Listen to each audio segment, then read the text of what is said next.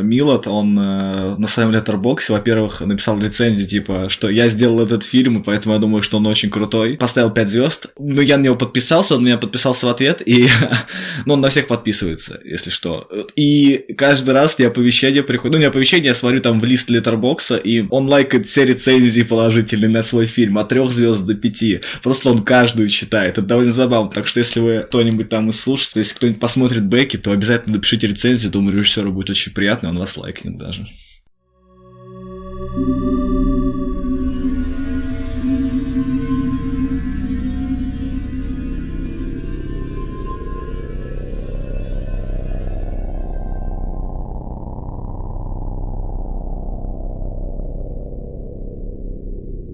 Всем привет, с вами подкаст Рус Росса, и сегодня мы обсуждаем итоги полугодия. Мы будем говорить о тенденциях и об интересных, и может быть неинтересных, но скорее об интересных фильмах, которые вышли за эти очень специфические полгода. А мы сегодня записываемся в таком составе. С нами Влад Шуравин. Привет. Лёша Свирский.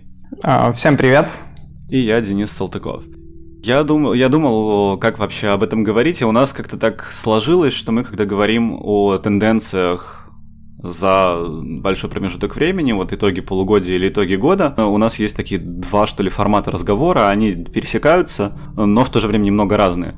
Один это когда мы называем какие-то тенденции, что происходит, второй — это когда мы исходим из фильмов и называем фильмы, ну, а может быть, там уже попутно затрагиваем тенденции. В общем, что-то обычно первично, что-то вторично. В чистом виде никогда ни то, ни другое мы не делаем, но тем не менее. И я подумал, что если бы не 2020 год, то таким, может быть, логичным решением показалось бы в полугодии пока что еще исходить из фильмов, и может быть что-то обобщать на этом основании, а в итогах года уже пытаться выводить какие-то тенденции. Ну, как бы итоги года, больше материала, и легче говорить о каких-то общих вещах.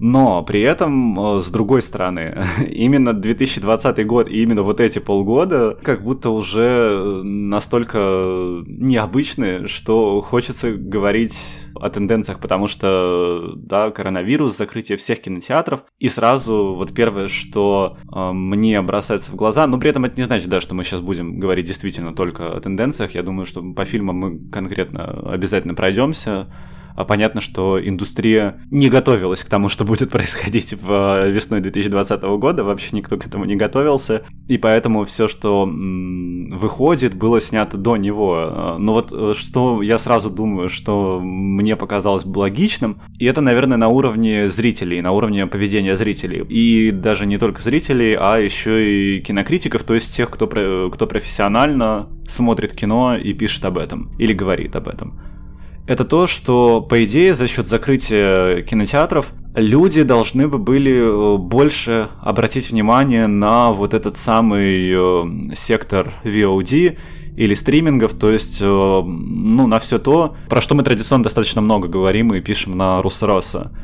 Я не уверен, что это произошло, я не знаю. Вот э, я, я читаю соцсети, смотрю там всякие списки с подборками, что посмотреть. Я не уверен, что вот на сектор жанрового кино, выходящего сразу в интернете, обратили как-то больше внимания. Я не знаю, как, какое у вас ощущение? Ну, у меня на самом деле э, такого ощущения нет, просто потому что это не зависит э, никак вот эта вот сложившаяся ситуация на зрительский интерес. То есть э, по объемам примерно выпуска я не, ощу- не ощутил какой-то разницы. То есть э, сектор VOD как работал в одном ритме, он примерно так в таких же объемах и выдает, что зарубежный, ну, может быть, вот наш СНГшный э, сектор стал немножечко активнее в этом смысле, но он э, по-моему, просто подменяет под себя немножечко кинотеатральный прокат. Самые громкие релизы, они по-прежнему обсуждаются, то есть обсуждаются после уже не просмотра в кинотеатрах, а после просмотра на домашних э, там, телевизорах, компьютерах и прочем.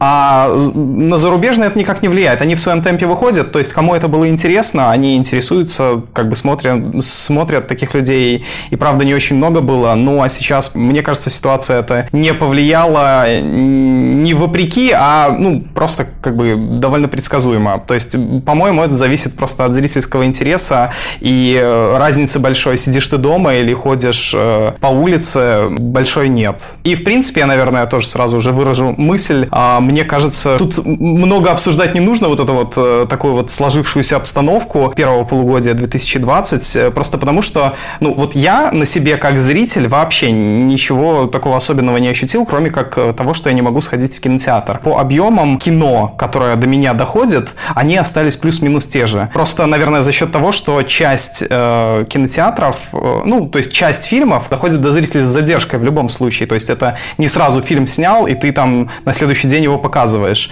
Вот как раз вот этой вот задержки в несколько, в несколько месяцев, которая, ну, тут из-за коронавируса сложилась, парализовала индустрию, просто до нас доходило то, что оно и так бы дошло и без коронавируса, скажем так. Скорее всего, возможно, мы какой-то недостаток и голод ощутим чуть позже, поскольку вот как раз в эти полгода ничего особо не снималось, а если снималось, то очень вяло. И вот следующие полгода вот может быть как-то ощутиться, хотя я на самом деле не знаю, не уверен, потому что объемы сейчас таковы, что будь ты хоть э, супер гиком, а, ты не осилишь все вот эти вот объемы, которые на тебя поступают, поэтому мне кажется, что какого-то негативного эффекта фанаты хоррора ну, не должны были просто на себе испытать в связи со сложившейся обстановкой.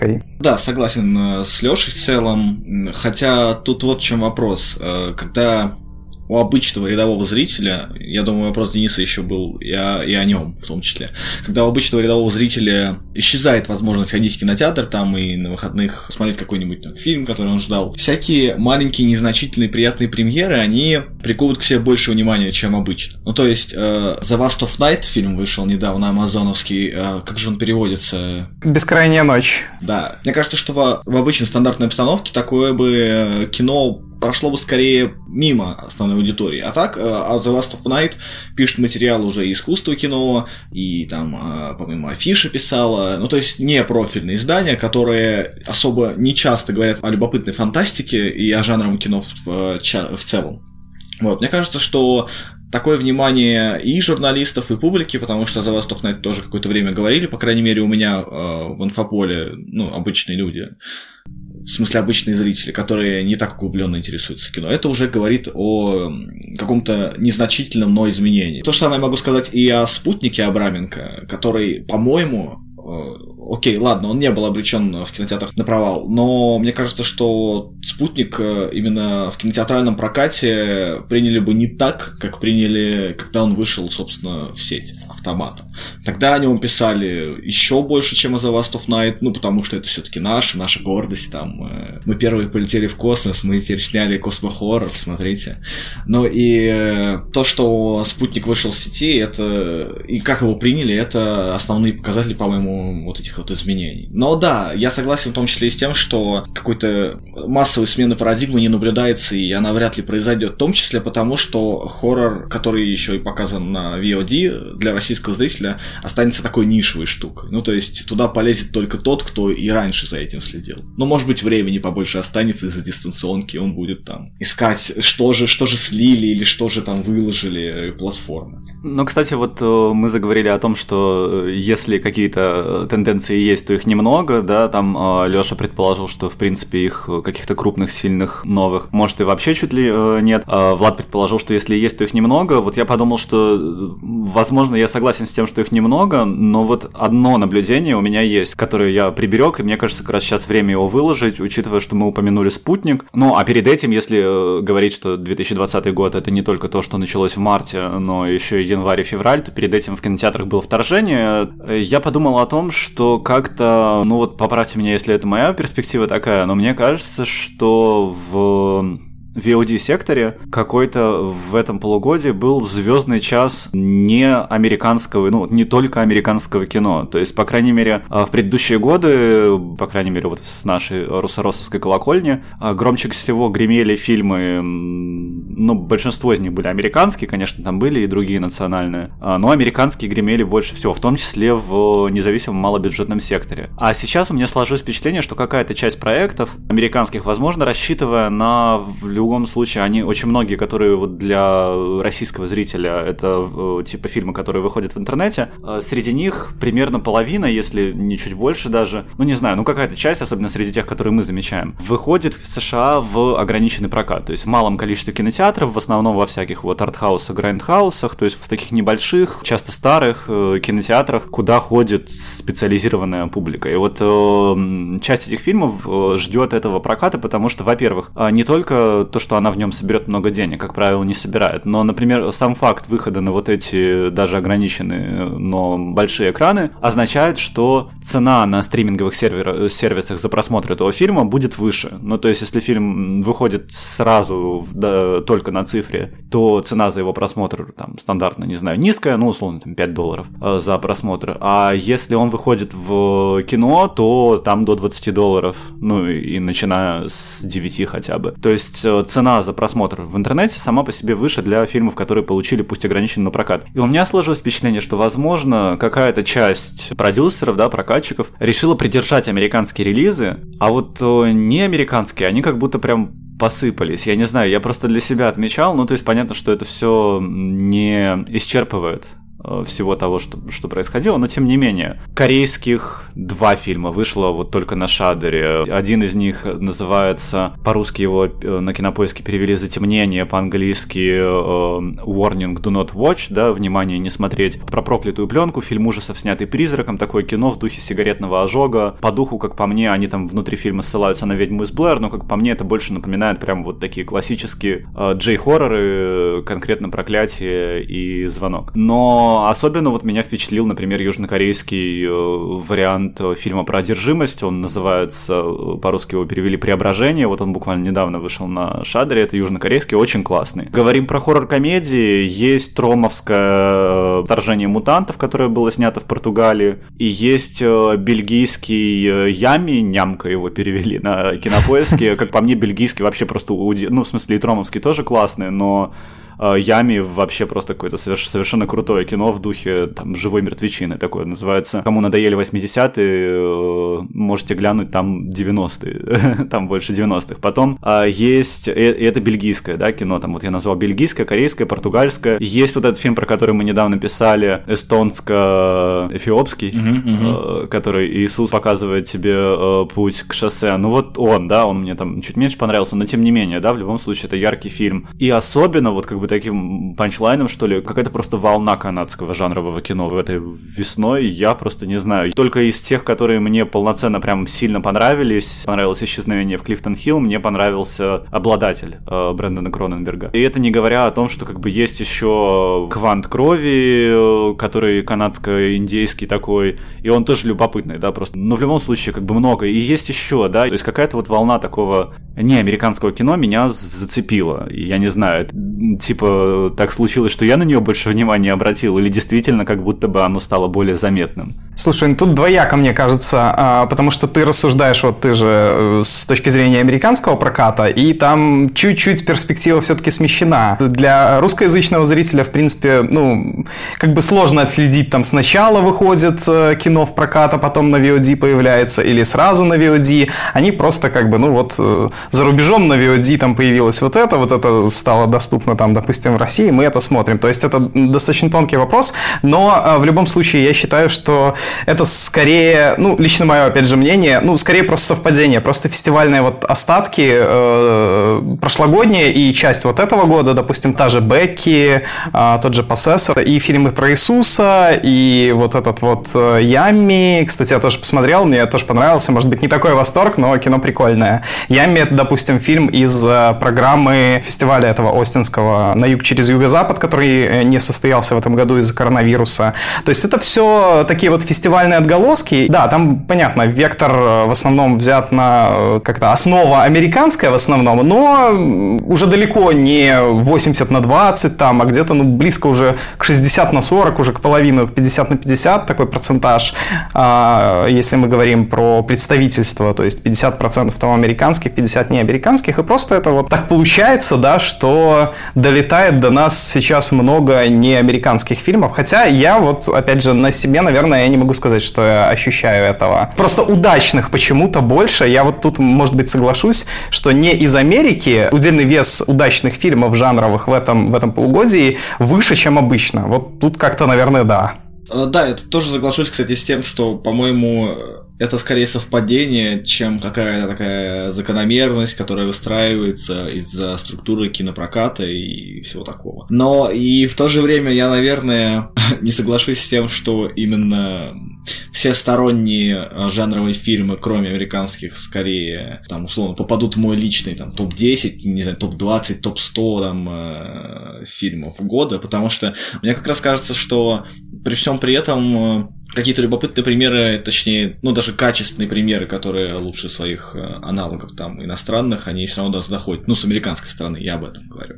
Другой вопрос, опять-таки, да, его тоже Леша э, затронул, что у нас в России-то, чтобы посмотреть, посмотреть фильм 2019 года, порой приходится ждать и два там года, и год, и прочее.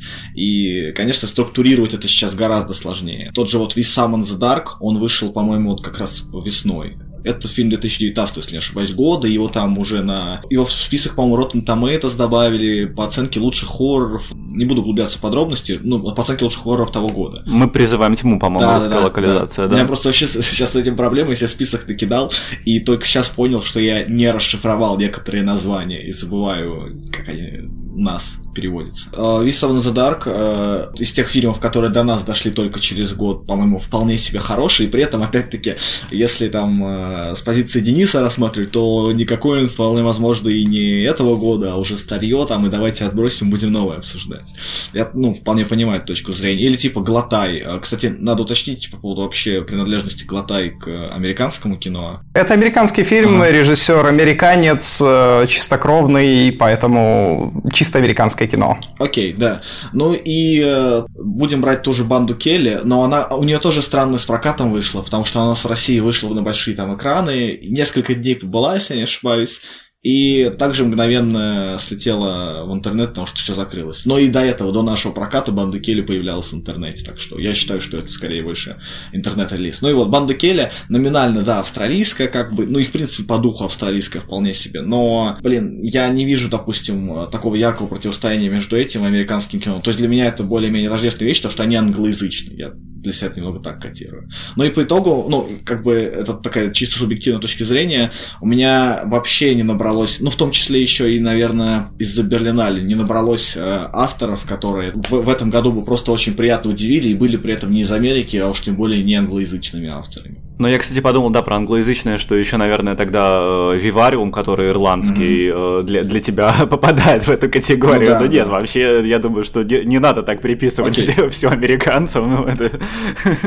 как-то слишком для них. Хотя вот, э, конечно, до, до пандемии я подумал, что мы говорим там, типа, а, для фанатов жанра не такая большая потеря. Ну, для хардкорных фанатов может быть, а для тех, кто любит мейнстримные хорроры на большом экране, конечно, потеря большая, потому что все эти мейнстримные хорроры не выходят, они все э, за, затаились. Просто, может быть, нам э, из мейнстримных хорроров мы не так часто что-то выцепливаем, но из того, что успела побывать в прокате и успела побывать больше, чем один уикенд, да, то есть я так беру за скобки охоту, которая мне нравится, но которая в прокате успела пробыть э, в американском 4 дня э, до закрытия кинотеатров. А то, что успел побывать там неделю и больше, мне кажется, вот из таких студийных релизов, крупных вот которые мне понравились, э, кажется, было три. Это «Невидимка», по которому у нас был отдельный подкаст. Это «Грета или Гензель», который не очень похож на студийный, но тем не менее это студийный релиз, он был крупный и выходил широким прокатом, и у нас про него тоже был отдельный подкаст. И мне еще понравилось «Под водой», про который у нас не было отдельного подкаста, а, но который вот тоже успел побывать в кинотеатре э, на большом экране, который наверняка там очень хорошо смотрелся, я ну, не успел попасть и посмотрел уже дома. Но, в общем, да, вот «Под водой» мне тоже показался очень таким сильным, то есть есть это три крупных студийных релиза, и, возможно, это то, чем нам придется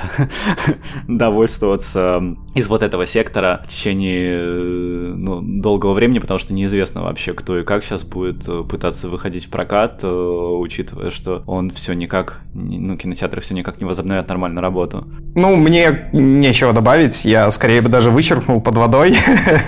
А так... Э, Тебе не понравился под водой, да? А, ну, мне среднее. Мне этот Уильям Юбенк, э, предыдущие два фильма, это он просто как чистый клипмейкер работал. Это невозможно смотреть было. Ну, под водой уже хоть что-то. Но так, я вышел. В принципе, никаких отрицательных эмоций не помню, равно как и положительных. То есть я в кинотеатре зацепил в свое время, но к удачам полугодия я бы, ну, наверное, не приписывал для себя. Погоди, сейчас просто ремарка. А Кэндимен, он не выходит разве уже летом? Или они его снова перенесли благополучно, как и все другое? Они его как минимум перенесли до августа, mm-hmm. но я не удивлюсь, если его в августе тоже подвинут. Ну тогда да, тогда да, тоже поддержу, в принципе, эту позицию. А у тебя есть надежда на Кэндимена? Не-не-не, но я, я, я понимаю, я понимаю. Я, понимаю, я вопрос, вопрос, да, такой. Я понимаю, почему у тебя точно нет надежды, потому что там продюсер Джордан Пил. Нет, надежда у меня есть. Тем более второй сезон «Сумеречной зоны», кстати, показал, что Пил и там другие продюсеры, они критику умеют учитывать более-менее. Кстати, я хотел тоже, ну, хорошо, что вот, наверное, сейчас самый момент затронуть второй сезон «Сумеречной зоны», потому что я его тоже посмотрел. Я не смотрел первый, но второй по понятным причинам меня привлек. Ну и да, так, знаете, смотрибельно. Э, не могу сказать, что как-то как кто-то и что-то удивил, в том числе и мои любимые авторы, и э, Бенсон, Мурхед, Перкинс, Амирпур вообще худший эпизод, по-моему, сезона сняла. Но это хотя бы прикольно. Местами смотришь, ну да, интересно. Там э, особенно эпизод Бенсона Мурхеда, который э, они снимали по сценарию э, чувака, который там за Глен Морган, за секретные материалы отвечал там про зловещих осьминогов. И э, очень, снова же, очень прикольно у них, не могу не сказать, э, отсылка к своему прошлому творчеству. Они позвали, позвали на главную роль актрису из «Весны», запоминающейся внешности. Вот. И сняли ее в сегменте про осьминога, ну, по сути, так, такого лавкрафтианского в целом. Ну, то есть, как бы в весне она была, в принципе, сама по себе э, условным осьминогом, а здесь она с ним борется. Тут даже можно какую-то комичную мозаику со- составить из этого. Меня это немножко порадовало.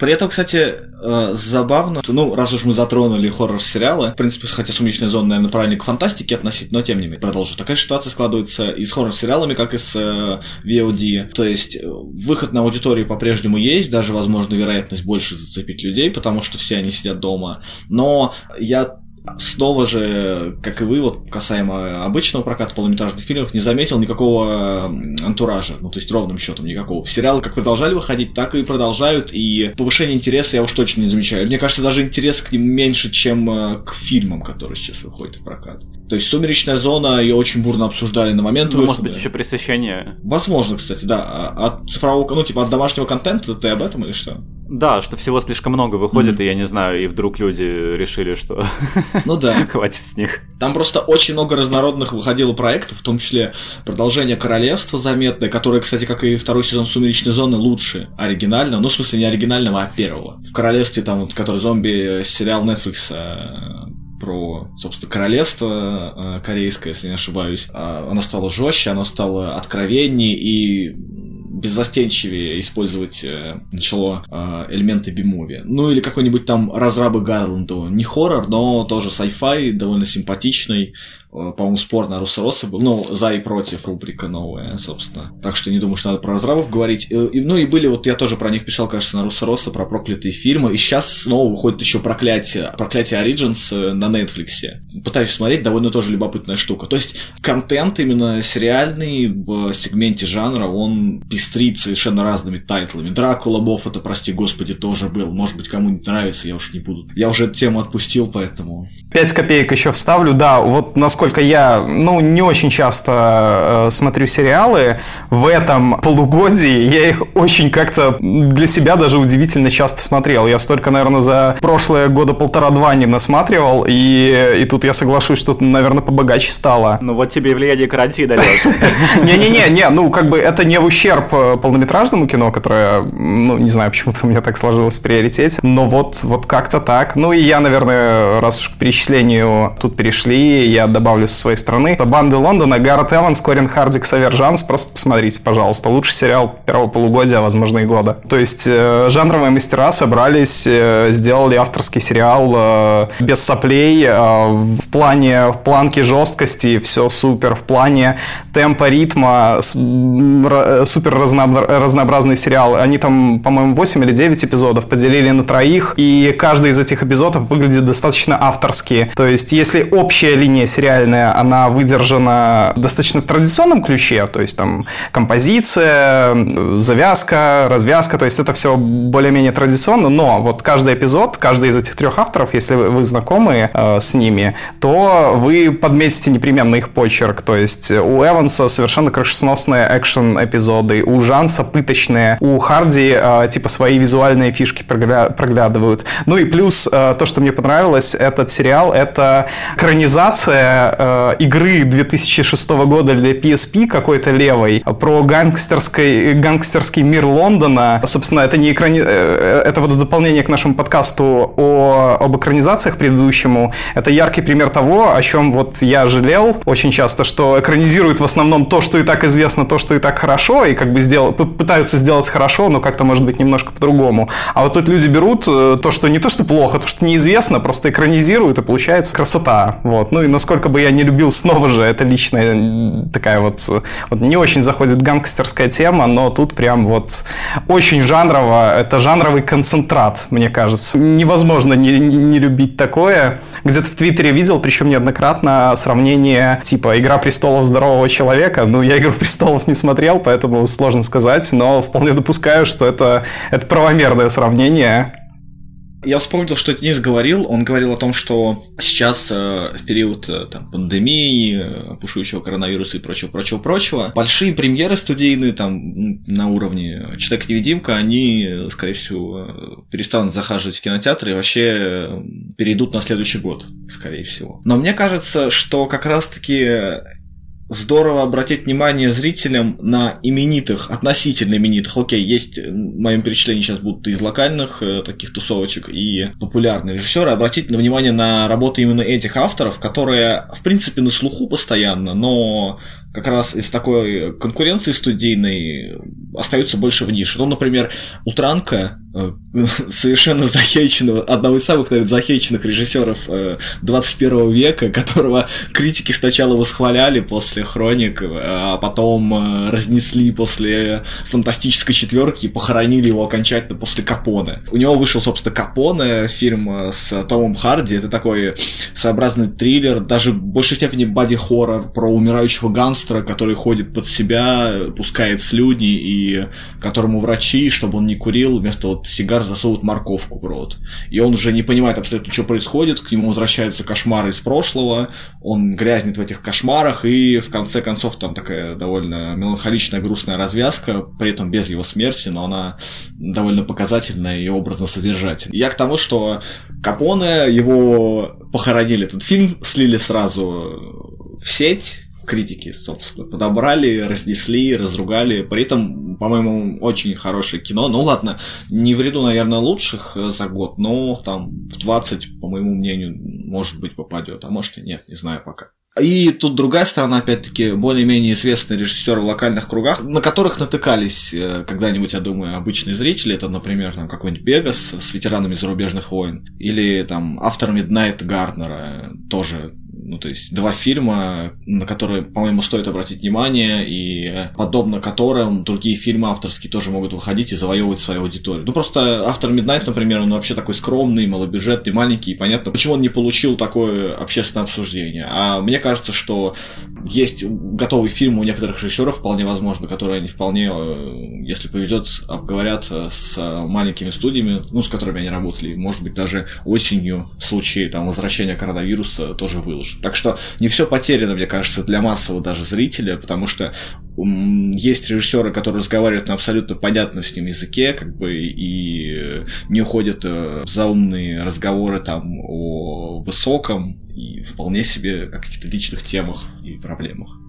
А, слушайте, ну мне, кстати, нравится, как у нас, мне кажется, получился как раз разговор о том, что мы э, говорим вот э, как будто бы, пусть даже аккуратно, но слегка обобщая, но говорим в итоге много о, о конкретных фильмах. Я что сейчас хотел предложить, если у вас нету в голове какой-то тенденции, то есть не фильма, а именно вот, да, какой-то общей темы, которую вы хотели бы вбросить, то я хотел, э, чтобы мы, ну, по одному хотя бы тайтлу, ну, от каждого обсудили под конец кругом. Я только по сериалам добавлю. Вот, наверное, упомяну колл-центр все-таки Меркулова и Чупова, который очень неоднозначный, очень спорный. Я понимаю, почему его многие критики отечества опять-таки разругали. Но, с другой стороны, я этого не принимаю. Мне кажется, что колл-центр это такое уникальное явление, которое переосмысляет вообще все российское телевидение, оно берет его штампы, там ИГИЛ, э, запрещенная, кстати, организация на территории РФ, кто не знал, берет там секс-работниц, э, вот эти все темы, Донбасс там тоже есть в качестве тематики, и мешает из них совершенно странный там какой-то компот сюжетный, где все эти тематики, они объединяются,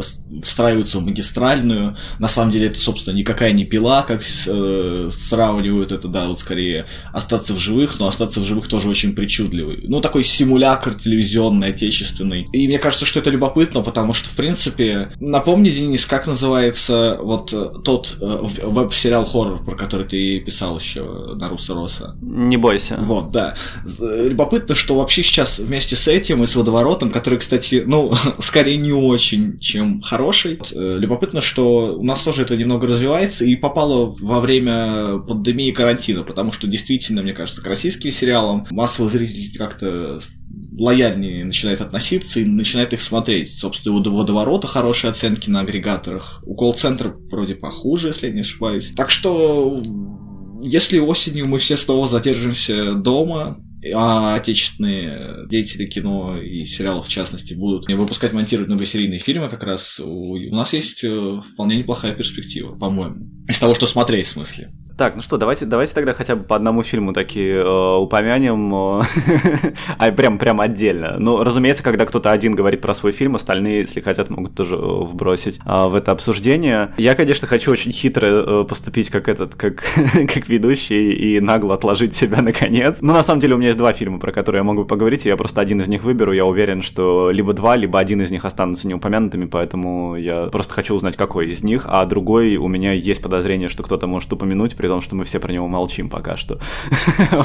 Давай, наверное, Влад, ты, если ты не против, а, начнешь. Возьми какой-то один фильм, который тебе очень нравится, и, и, и расскажи нам про него. Хорошо, хорошо. Тогда я, наверное, возьму фильм, про который вряд ли тут скажут. Но, но если кто-то хотел, э, подайте знак. Я расскажу, наверное, про последних и первых людей Йохана Йохансона. Это относительно жанровый фильм, но он, в принципе, содержательно, наверное, вписывается в такой sci-fi авторский. Это первый и последний фильм Йохана Йохансона, композитора Пленис, э, например. Э, это sci-fi, основанный на довольно такой культовой классической книге про несколько поколений людей, которые там улетели с убирающей земли, начали строить новую цивилизацию, потом снова потерпели неудачу и уже ожидают своей гибели. А Йоханссон там на протяжении всего фильма просто снимает каменные глыбы, э, всякие памятники архитектуры, а фоном Тильда Свинтон рассказывает, собственно, историю человечества от лица э, одного из э, тех, кому повезло попасть вот в последнее поколение людей, и кому одновременно с этим не повезло дожидаться своей смерти. Просто там на протяжении часа эти глыбы, довольно футуристически выглядящие, они рифуются с вот этой историей. Довольно трудно, наверное, его описать в каком-то рациональном ключе. Это такое пугающее кино о будущем, о смерти, о вселенной в целом и об одиночестве. Мне кажется, что его на самом деле реально стоит дождаться в кинотеатрах. Это вот одна из моих рекомендаций, потому что он прекрасно снят. Вот там каждый кадр это какой-то уникальный, говорящий о многом образ. Ну и благодаря рифме как раз э, с повествованием Тильды Свинтона он обретает еще значений больше и больше. И э, добавлю от себя, допустим, Сибирь Феррары, тоже фильм, который, кстати, многие в Берлине не полюбили. Я надеюсь искренне, что он выйдет на платформах хотя бы в этом году. Но он точно не выйдет у нас в кинотеатрах, я подозреваю. То же самое касается Funny Face, кстати, я тоже надеюсь, что он выйдет, э, Сатана Funny Face, э, что он выйдет э, на платформах хотя бы в России, потому что кино его ожидать тоже не стоит. Мне кажется, что вот надо дождаться любителям жанрового кино и вот нуара, неонуара, э, фильм «Прислуги» Остраховского, тоже из Берлина. Ну, у меня так уж сложилось, что все жанровые фильмы, э, вот по какому-то дичайшему совпадению, которые мне понравились э, в этом году, ну, не все, а большинство, они из, из Берлина именно. Это очень странно, я вообще не ожидал. Но ты успел застать крупный фестиваль. Первый, первый и последний, похоже, в этом году. Хотя нет, еще Венеция, скорее всего, будет. Ну и Кинотавр, куда без него. Так вот, да, прислуги Остраховского это про священников, ну если огрублять, утрировать содержание, про священников, которые пытаются противостоять э, спецслужбам. И это превращается в такую вот мрачную, очень выразительную кровавую бойню. При этом крови там почти нет вообще. Но это такое меланхоличное и тоже жуткое кино, как, в принципе, и фильм Йохана Йохансона. Интересно, они совпали вообще в программе берлинской, но насколько я знаю, они в разных э, секциях. Но это не важно, впрочем. Да, все, у меня все. Ладно, э, у меня традиционно сложности с тем, чтобы описывать сюжеты и так далее, поэтому я скажу в общих словах. Э, э, фильм «Поссессор» или «Обладатель», как он позиционируется на Кинопоиске и русских агрегаторах и других сервисах, это второй фильм Брэндона Кроненберга, сына более известного режиссера Дэвида. Этот фильм вышел спустя вроде бы 7 лет после его первой фантастики антивайрал, антивирусный. И, собственно, я не знаю, я очень, очень под большим впечатлением находился после первого просмотра, поэтому я посмотрел его несколько раз. Э, Причем в перв... после первого просмотра первую половину смотреть было достаточно тяжело, но то, что произошло во второй, меня немножечко так прибило, и поэтому я как-то со временем э, пересмотрел один раз и другой раз. И, ну, короче, под большим впечатлением. Суть в чем? Ну, это, если сравнивать Э, с фильмами отца это более прямолинейная, более жесткая фантастика, использующая похожие темы, которые предпочитал э, Дэвид. Это и, и боди-хоррор, э, и мир не, недалекого будущего, антиутопичного, в котором люди чувствуют себя несчастно. Вот, то есть вот эта вот атмосфера болезненности и несчастья, это, наверное, тотального пронизывающая весь фильм. Это, наверное, главное его достоинство для меня. Это достаточно сложно передать, при том, что само кино фрагментарно достаточно жесткое, то есть там всплески такие жанровых любителей крови видно, как они вот, вот это вот любят и хотят передать вот эту вот всю жесть, то есть со времен мучениц, наверное, такого, ну, и, и вот этого вот французского экстрима, это, короче, довольно-таки редкий образец. Ну и, в принципе, там Андреа Райсбора, Кристофер Эббот, хорошие актеры, хорошая режиссура, очень интересный антураж с размытыми, а временными рамками, наверное, потому что это вроде бы и будущее, но недалекое. Это вроде бы и будущее победивших аналоговых технологий, но в то же время там есть достаточно, может быть, немного даже комичные элементы, а, демонстрирующие то, что корпорации используют во всю цифровые технологии. Плюс там совершенно замечательный сау- саундтрек а, композитора, господи, как же его имя, фамилия, вылетел из головы, и писал саундтрек а, фильму Kill List, список смертников, Джим Уильямс, по-моему, да да. Ну, в общем, расхвалил сумбурно, но это пока что фильм, впечатление от которого, от которого не перебил ни один другой. Хотя через запятую я могу назвать вот еще несколько. Вот тут мелькали уже Грета или Гензель, Спутник, они мне тоже, в принципе, приятное очень впечатление оставили. Black Flowers, э, о которых я в сводке находок писал буквально пару абзацев. А, да, конечно, «Исчезновение в, Кли- в Клифтон-Хилл», Денис упоминал в начале в подкасте. Очень приятный, элегичный нуар канадский со своей твинпиксовской атмосферой. И Light from Light, свет от света, такая гуманистичная драма в обертке мягкой мистики в духе э, истории призрака Дэвида Лоури продолжение темы обладателя в исчезновении в Клифтон Хилл такую, ну, отчетливую, крупную роль э, играет как актер Дэвид Кроненберг. А, Д- Дэвид Кроненберг и Таппенс Миддлтон а, из а, исчезновения в Клифтон Хилл, главная роль у нее, она в обладателе тоже, ну, не главная прям, но так, видная роль. Ну, в общем, это два канадских фильма, да, вот о чем Денис и говорил, что его канадцы впечатлили в начале, в принципе, наверное, да. Вот эти два достаточно ярких фильма. Я просто не могу сказать, что это прям стоит так вот ранжировать, что вот тут американский, тут канадский.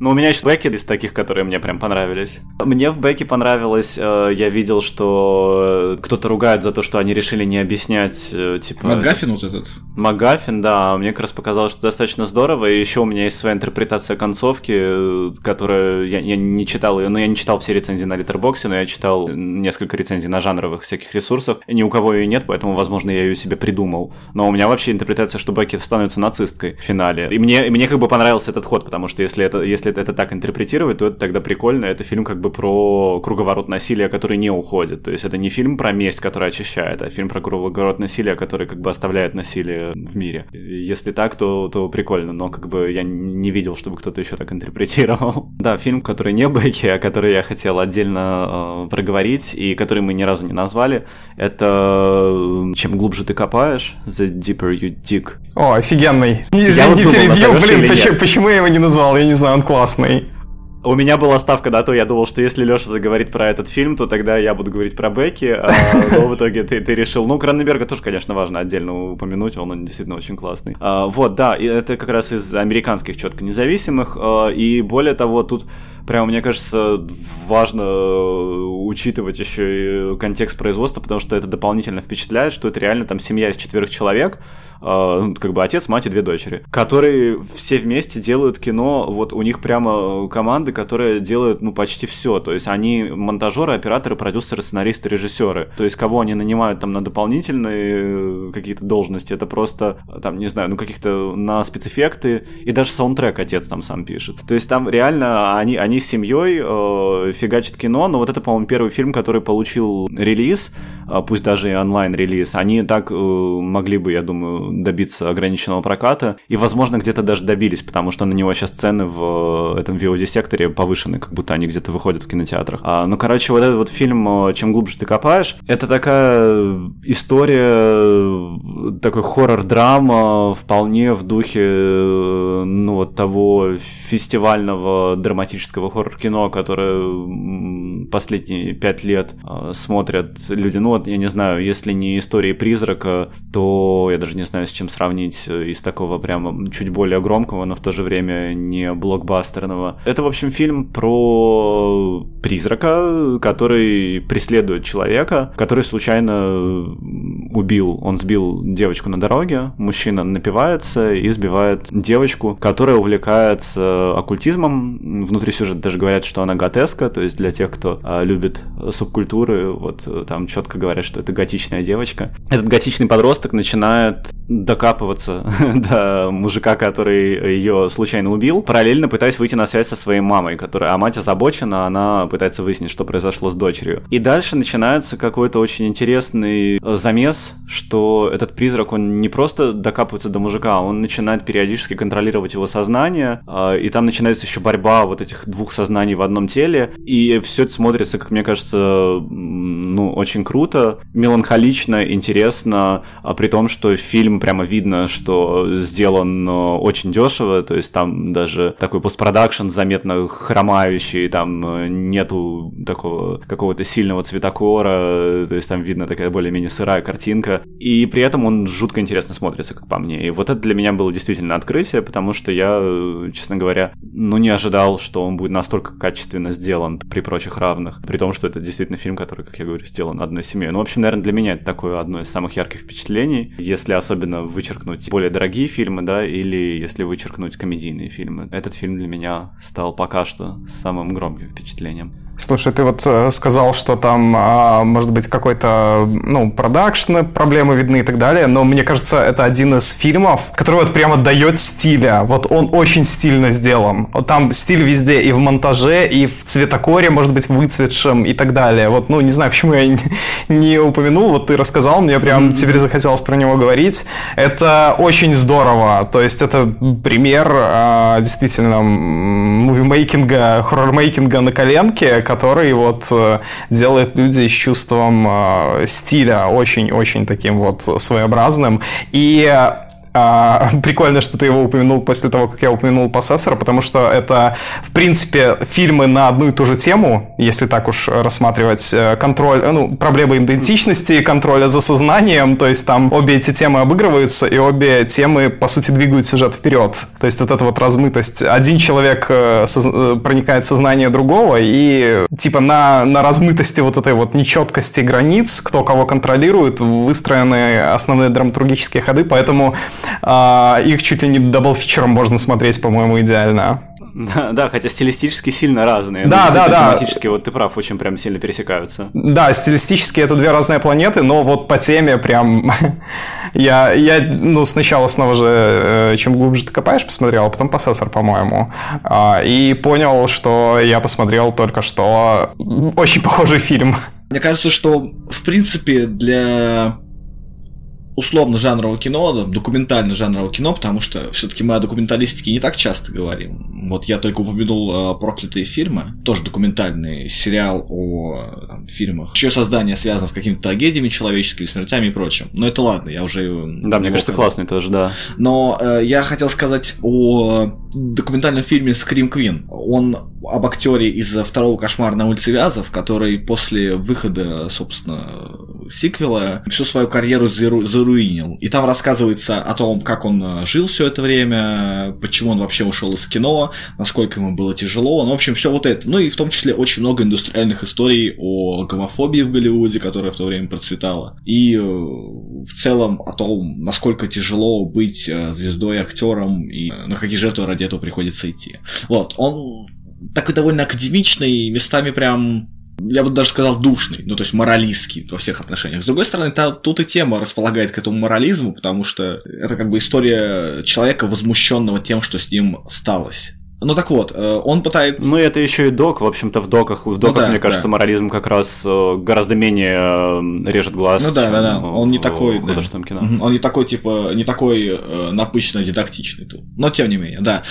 Тут вообще лейтмотив всего фильма это тур, в который отправляется актер. Он впервые выходит в свет там за несколько лет до этого он появлялся в документалке какой-то незначительной. Ну, в смысле, не, ну ладно, окей, значительной документалке, но для меня просто незначительная. Это документалка об истории всего кошмара на улице Вязов. Там в контексте всей этой истории он не главное действующее лицо. Он просто появляется, рассказывает там о сиквеле, и все. Дальше мы рассказываем о других частях.